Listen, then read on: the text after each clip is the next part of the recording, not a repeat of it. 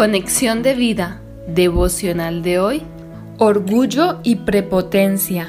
Dispongamos nuestro corazón para la oración inicial. Señor, gracias porque te rebajaste a lo sumo para darme vida eterna. Ahora, Señor, que tu humildad y mansedumbre se manifiesten en mi vida y que todo lo que piense, diga o haga sea para tu gloria, mi Cristo. Amén. Ahora leamos la palabra de Dios. Primera de Pedro capítulo 5 versículos del 5 al 6. Igualmente, jóvenes, estad sujetos a los ancianos y todos sumisos unos a otros, revestidos de humildad, porque Dios resiste a los soberbios y da gracia a los humildes. Humillaos pues bajo la poderosa mano de Dios, para que Él os exalte cuando fuere tiempo. Proverbios capítulo 27, versículo 2.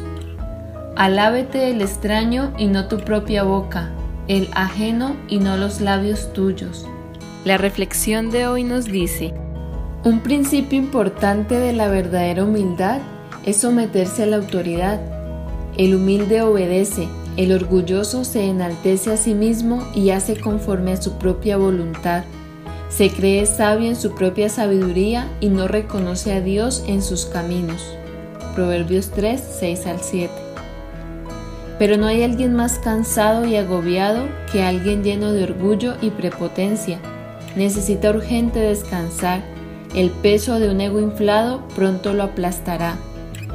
El otro extremo también es orgullo y trae cansancio, el pensar que Dios no puede hacer nada por medio de nosotros. Tener estas actitudes desequilibradas nos lleva a la depresión, a la frustración, a ser resentidos. También, cuando nos sentimos por encima de los demás, somos arrastrados a la ira, a juzgar y a actuar sin amor. Si el orgullo está presente en nuestra vida, debemos ir a descansar en Jesús y Él nos dará verdadero descanso. Aprenderemos de su humildad y mansedumbre Mateo 11, 28 al 30.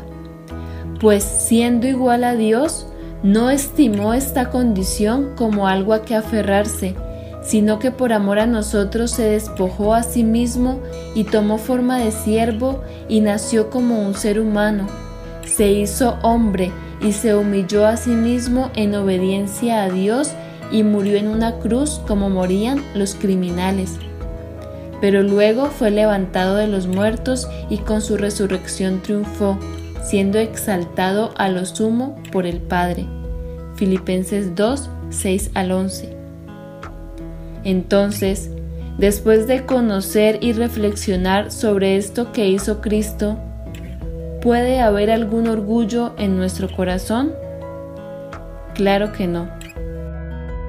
Visítanos en www.conexiondevida.org. Descarga nuestras aplicaciones móviles y síguenos en nuestras redes sociales